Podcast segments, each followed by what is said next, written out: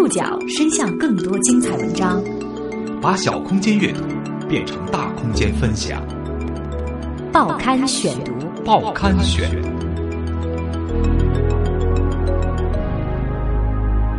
把小空间阅读变成大空间分享，欢迎各位收听今天的报刊选读，我是宋宇。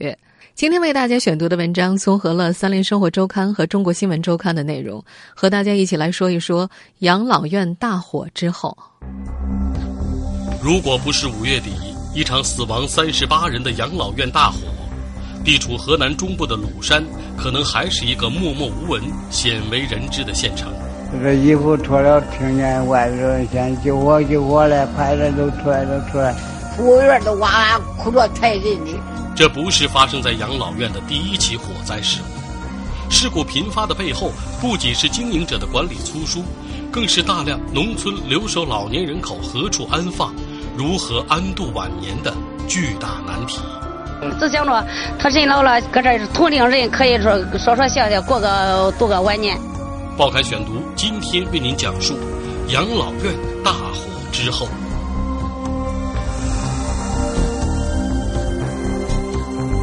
时隔半个月，地处河南中部的鲁山县城里，依旧嘈杂喧闹。当地的人们似乎从最初的震惊中走了出来，生活又回归到了原来的状态。不过，在失火的鲁山县康乐园老年公寓，大门被安保人员用条幅封锁着，任何人不能入内，也无法从院外看到内院的火灾废墟。门口几米高的大广告板上。一名女孩推着轮椅上的老人，背景是蓝天和饱和度过重的绿色草原，红色的大字写着“康乐家园欢迎您”。前些天，门口熙熙攘攘的围观群众和蜂拥而至的记者们都不见了踪影，唯有地上的花束和因烧纸钱而留下的黑色炭灰，还在证明着这场惨剧。五月二十五号晚上。在庐山县康乐园老年公寓街对面的羊肉烩面馆里当厨子的老买，几乎是第一波冲进火场救人的人。那天，老买正在店里做饭，一开始听伙计说外面冒了青烟，他还出去看了看，以为是不远处的垃圾沟里谁又把垃圾给点着了。回去做了两碗烩面端给客人，才听见有人大喊着火了。他跑出去的时候，青烟变成了滚滚黑烟，卷着下面的火光从三里河方向直冲上天。老买这才意识到真的着火了。他没有多想，便冲进了养老院。此时，老买注意到已经有六七个人在灭火救人，整个院子里都是黑烟滚滚。他有些犯懵，不知道从哪儿救起。混乱当中，有人塞给他两个灭火器。好在自己以前做过大货车司机，认识这东西，老买拿过来就用。可是没想到，两个灭火器加起来用了不到一分钟，每个就只喷了几下泡沫便用光了。眼看灭火来不及，老买决定冲进房子里救人。他一脚踹开房门的时候，整个黑烟就扑了出来，几乎被熏晕过去。屋子里浓烟滚了一地，火舔的地方到处都噼啪作响，屋顶开始掉下很多渣渣。他看到房顶上的塑料板掉了下来，屋里很多东西都被烧化了。老买记得有人告诉他，这些房里没人，但是他站在屋外喊的时候，能够听到里面老人“哎呦”的声音，不是救我吧，而是“哎呦”。老买后来才知道，有些瘫痪的老人已经不会说话。随着啪啦啪啦的声响，墙壁和门开始倒塌，屋顶塌下来之后，就什么都看不见了。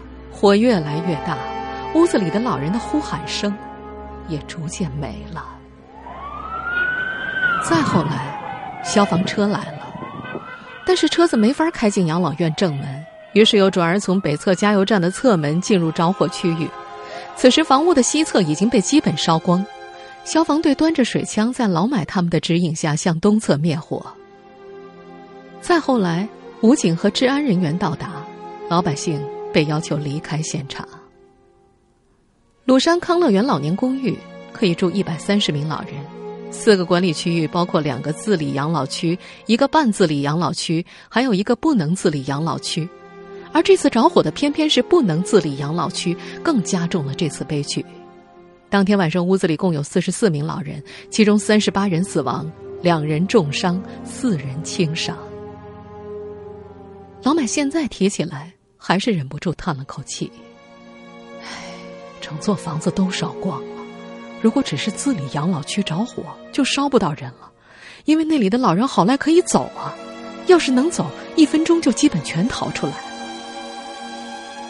当天晚上，老买回到家之后，一整夜都没有睡着，一睁眼就想起老人们在火中哎呦的声音。当天晚上，火灾受难老人的儿女们基本上都赶到了现场。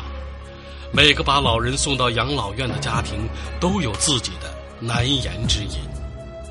报刊选读继续播出：养老院大火之后。五月二十五号晚上，一个朋友打电话告诉赵亚鼎，三里河的养老院失火了。赵亚鼎的母亲李淑琴就住在不能自理养老区。他马上给养老院打电话，电话另一边的年轻女工吓得动弹不得。她跳上电动三轮车，马上和妻子就赶到了现场。她到那的时候，母亲住的房子只剩下了乌黑细小的房屋金属骨架、床架和轮椅支架。他顿时瘫软在地。救援人员掀开废墟最上层的铁皮，随后铲车开始清障，尸体被陆续抬了出来。他看到了一个又一个黑疙瘩，什么都看不出来。郑亚鼎赶到现场的时候，家住在平顶山市区的李云也得知了老年公寓失火的消息。那是在外地打工的哥哥从网上看到新闻，马上给他打了电话。他包了辆车，往三十多公里外的鲁山往康乐园赶。到的时候已经是夜里十二点半了，工作人员正在清理现场。李云一下子就懵了，情况比他预想的最坏还要坏。他不知所措的抓住他每个见到的救援人员，拼命问：“人呢？”人哪儿去了？没有人能告诉他。李云找的是他的母亲刘玉芳。两个多月前，他才和哥哥们一起把老人送进了这家养老院。今年六十九岁的刘玉芳有三个儿子，一个女儿。三个儿子一年里有大半年都在外地打工，女儿李云则嫁到了平顶山。丈夫去世的早，刘玉芳一直一个人住，直到去年她突发脑梗。从此瘫在了床上。这辈子，刘玉芳并没有享过多少福。七十年代末，她生下李云后遇上计划生育，去做节育手术的时候，却在手术过程中出了医疗事故，险些丧了命。之后，她在医院里住了七年，挨过了大大小小的手术，身体恢复了，但也留下了后遗症，失去了劳动能力。作为补偿，有关部门批下了每月四十五块钱的生活补助。这在当年不算是个小数字，可在此后的几十年里，这个数字再也没变过。直到两年前，李云去替母亲申请了农村低保，再加上原先的补助，每个月可以领到一百多块钱。孩子们慢慢大了，刘玉芳也老了，又病了。过年前刚出院的刘玉芳被三儿子接到了家里。本来老三说不再出去打工，留在家里照顾妈妈，但是老二、老三家都刚生了第二个孩子，几个月大，正是手忙脚乱的时候，新增的经济压力让老三很快就改变了想法。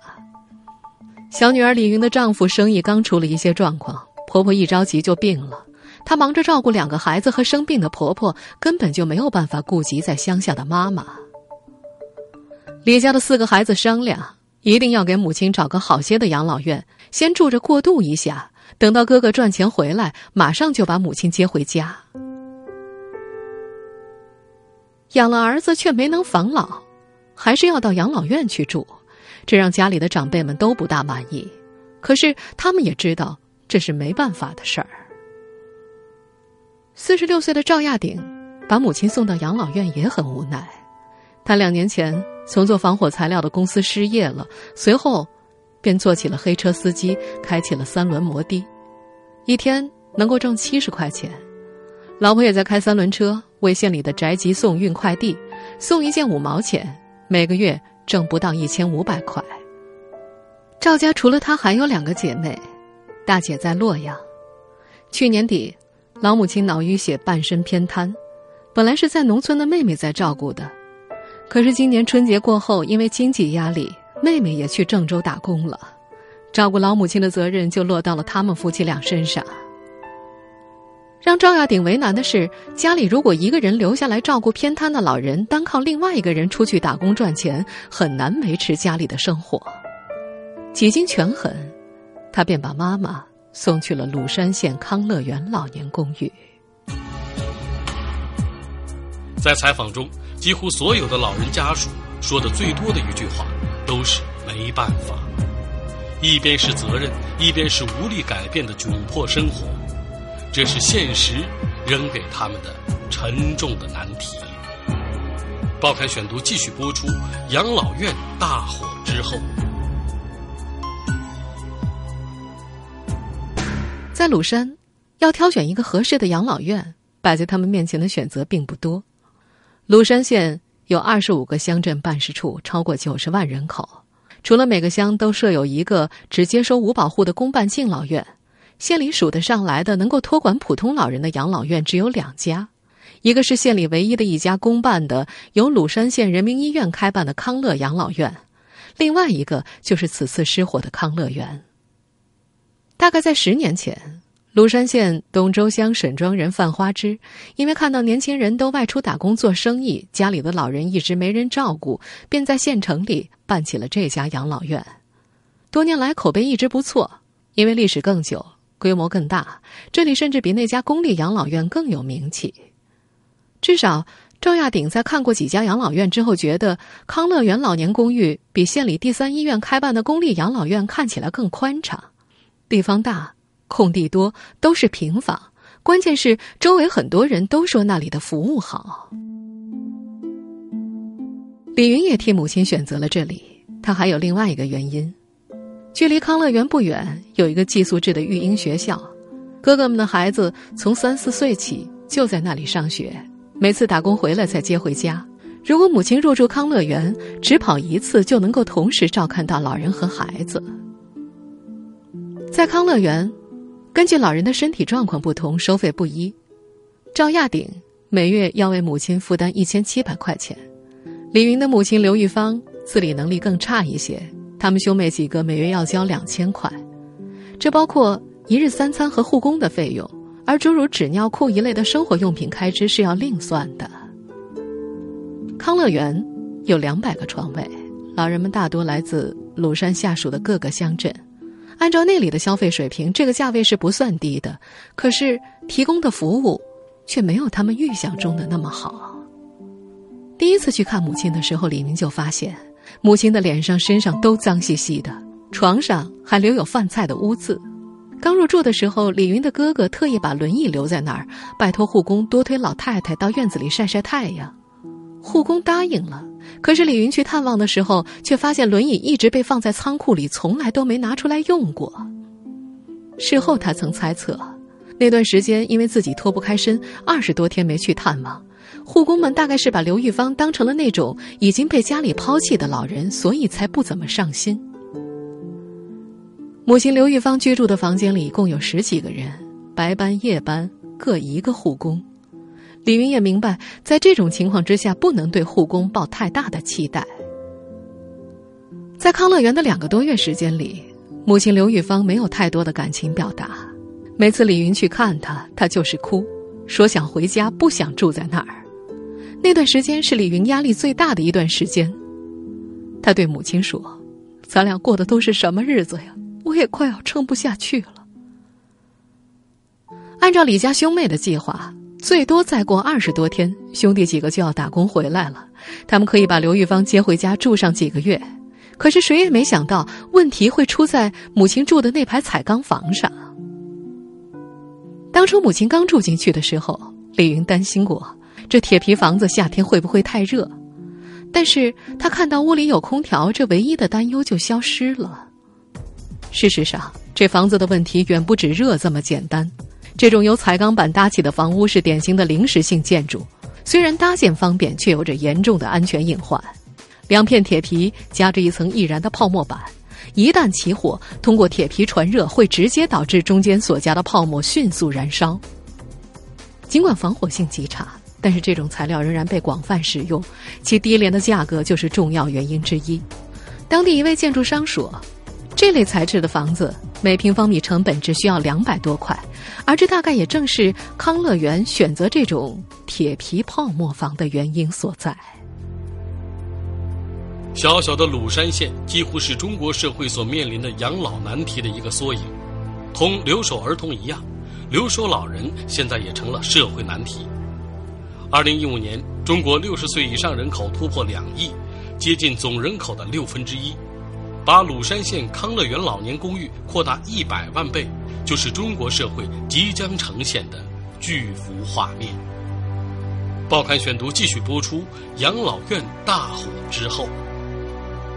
其实不仅仅是在鲁山这个小县城里，在全国任何城市找一家养老院都不是件容易的事情。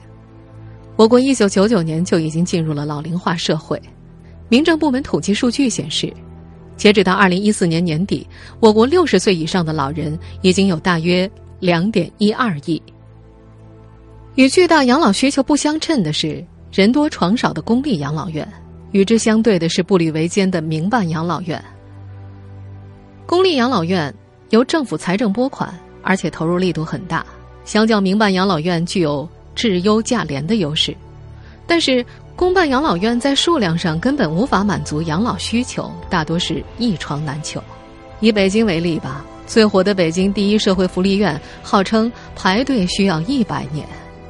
庞大的老年人口数量无法满足需求的公立养老机构，似乎给民办养老机构提供了广阔的市场前景。国家各部门也相继出台政策，鼓励民间资本走进养老服务领域。然而，这看似可口的蛋糕，民办养老机构却难以下咽，也为养老安全埋下了诸多隐患。在康乐园老年公寓的火灾发生之后，鲁山县城里公办的康乐养老院得到了人们格外关注，而这家养老院的院长肖炳银却向媒体坦言：“要不是他们有医院可以依靠，养老院早就死了。”公办养老院尚且如此，民办养老机构就更加举步维艰了。尤其在地方上，审批监管不力和政府支持不足，一直是难以回避的问题。另外，根据鲁山县民政部门负责人介绍，康乐园老年公寓由平顶山市民政局于二零一零年末批准成立。河南省二零一一年养老服务机构年检结果显示，该机构的年检结果为合格。当地人都知道，这家养老机构已经运营近十年。此前曾有媒体报道，从成立之初到二零一零年得到当地民政局的批准，康乐园老年公寓涉嫌无证经营多年。但是对于这一说法，平顶山市一位和康乐园创始人范花枝熟识的同行王艳表示了不同意见。他说，在十年前，养老院在当地还是新鲜事物，无论是政府方面还是创办者，都属于摸着石头过河，因而，在当时的要求和手续都相对比较简单。随着时间的推移和政策的不断完善，才有了更多的要求。那栋失火的房子也不是一开始就有的，十年来，随着入住的老人不断增多，康乐园不断扩建。根据一位家属回忆，这排彩钢房是在二零一二年的春天建起来的。那么，在此后几年，康乐园又是怎么通过各种消防安全验收的呢？根据媒体的公开报道，二零一三年九月。鲁山县发改委批复关于康乐园老年公寓建设项目的文件。这份文件显示，康乐园将在县址上规划建设十栋普通公寓楼和十栋高等单体公寓，项目总投资大约是三千九百七十三万元，其中政府引资三千万，康乐园老年公寓自筹九百七十三万。不过，因为缺少资金，这个计划并没能够如期实现，而是一直拖了下来。比起火灾发生之后一些人的质疑和谴责，康乐园负责人范花枝的同行平顶山是一家养老机构的负责人王艳，一方面惋惜范花枝对于消防安全的忽视，另一方面也对范花枝的难处感同身受。在他看来，办养老院本来就是个辛苦又不大赚钱的行业，而办一家民办养老院更是困难重重。我国老年人口现状给很多投资者一种养老产业是朝阳产业的错觉，纷纷投资想要分食养老这块大蛋糕。事实上，由于服务对象是年事已高、身体机能退化的老人，与之对应，养老行业实际上属于高风险行业。一位业内人士表示，入院的老人本身就身体虚弱，而且不少人本身患有疾病。另外，一些处于痴呆界限的或者一些失智老人的风险就更高了。频繁发生的意外伤害，往往让家属对养老院漫天要价赔偿，这让本就盈利困难的民办养老院不堪重负。出一次意外，一家民办养老机构就有可能面临倒闭的危险。根据民政部的公开数据，全国百分之五十一的民办养老机构的收入只能够持平。百分之四十的民办养老机构常年处于亏损，入不敷出是民办养老院的经营常态。在缺乏财政补贴、融资困难、无法盈利的情况之下，部分民办养老院不得不通过裁员、降低专业水平，甚至压缩设施的投入来维持运转。而鲁山康乐园着火的铁皮泡沫房便是其中极端的一例。五月二十五号的鲁山大火之后，民政部下发通知，要求各地开展各类民政服务机构消防安全隐患排查和整改。公安部消防局也发出要求各地开展消防安全检查的通知，整个养老行业的气氛变得紧张起来。但是，养老院大火带来的警示只停留在严格整改上，似乎是不够的。在一位养老行业人士看来，如果国家出台更加严格的规范，就意味着养老院必须要增加投入，很多不合规格的建筑必须拆了再建，这会进一步加剧民办养老院的运营成本，使本就举步维艰的机构更加艰难。在一位业内人士看来，如果单单停留在整改上，没有资金投入，解决不了根本问题，民办养老院在今后的运营可能会更加困难。您正在收听的是《报刊选读》。养老院大火之后，五月二十六号中午，河南省召开了火灾新闻通气会。经核查，康乐园老年公寓的着火宿舍共有五十一个床位，当天晚上有四十四人居住。火灾导致三十八人遇难，两人重伤，四人轻伤。当天下午，家属们完成了 DNA 鉴定的采血工作。二十八号上午。DNA 的检测结果出来了。对于李云而言，不幸中的万幸就是 DNA 的检测结果显示，他的母亲刘玉芳是幸存的伤者之一。当天，当地政府和家属签署了一份协议书。这份协议书规定，在赔偿责任主体无力支付的情况之下，甲方向乙方垫付丧葬费、死亡补偿费五十万元，乙方承诺此事一次性终结。此后不再提出其他要求。火灾发生之后，一些遇难老人家属组了个微信群，希望走法律程序，委托律师向赔偿责任主体康乐园老年公寓求偿，获得应得的正义。一开始，在遇难家属的微信群里，家属们坚决说一定要团结，谁都不要签，要真相。但是，这种口头的团结没有持续多久。五月三十号上午。火灾发生之后的第五天，三十八名遇难老人家属全部都签署了不再提出其他要求的协议。这笔五十万元的赔偿费对于当地人来说是一笔不小的数目。在鲁山县城，一套一百多平方米最好的公寓楼也就三十多万元。大火中去世的老人臧秀莲的儿子武国立签署了协议，赶在三十号将母亲的遗体在老家库区入土为安。可是头七当天。武国立大哥的儿子提出向武国立讨要五十万元赔偿费当中自己的部分，但是武国立和妹妹认为这位侄子从来没有出钱赡养过老人，所以拒绝和他分这五十万。在大火熄灭之后，在那个偏安一隅的小县城里，新的纠纷接踵而至。